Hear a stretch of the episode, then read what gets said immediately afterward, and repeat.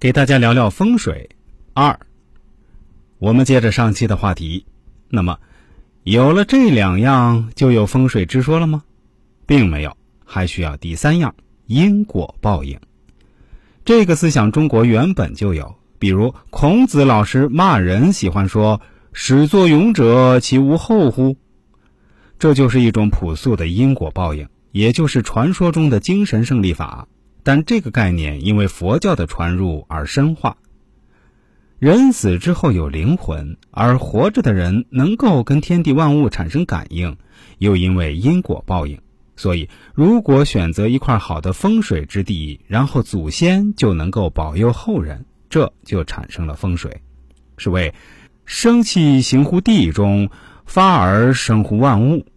人受体于父母，本害得气，以体受阴。”可见，风水的出现是带有强烈的功利性、互惠性。而跟中国易经等传统思想的碰撞，风水术将核心思想装进了风水气三大概念。风搅动气，水聚集气，而气就是生气。所有的风水术都是讲怎么获得生气的技术。那么，风水术是怎么发展的呢？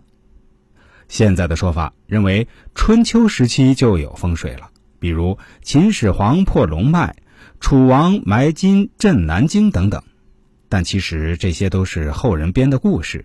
真正的风水之说，我们前面讲了，是佛教传入后的汉朝，尤其是在晋朝，因为寻仙问道的盛行，也带动了风水的发展，产生了第一名风水大师郭璞。关于郭璞的故事很多，这里举一个例子。有一年，有一个叫张成的人想葬父亲，请郭璞寻龙点穴。郭璞找到两个地方，告诉他，葬在这个地方，你可以活一百岁，位极人臣，但子孙不旺；葬到另一个地方，只能活五十岁，而且官职也不行，但后代显贵。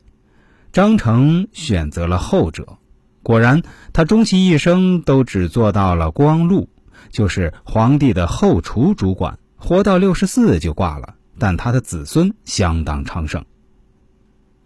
又据说温州城的城址就是郭璞定下来的。郭璞是山西人，但因为北方战乱，他主要的活动区域都在南方。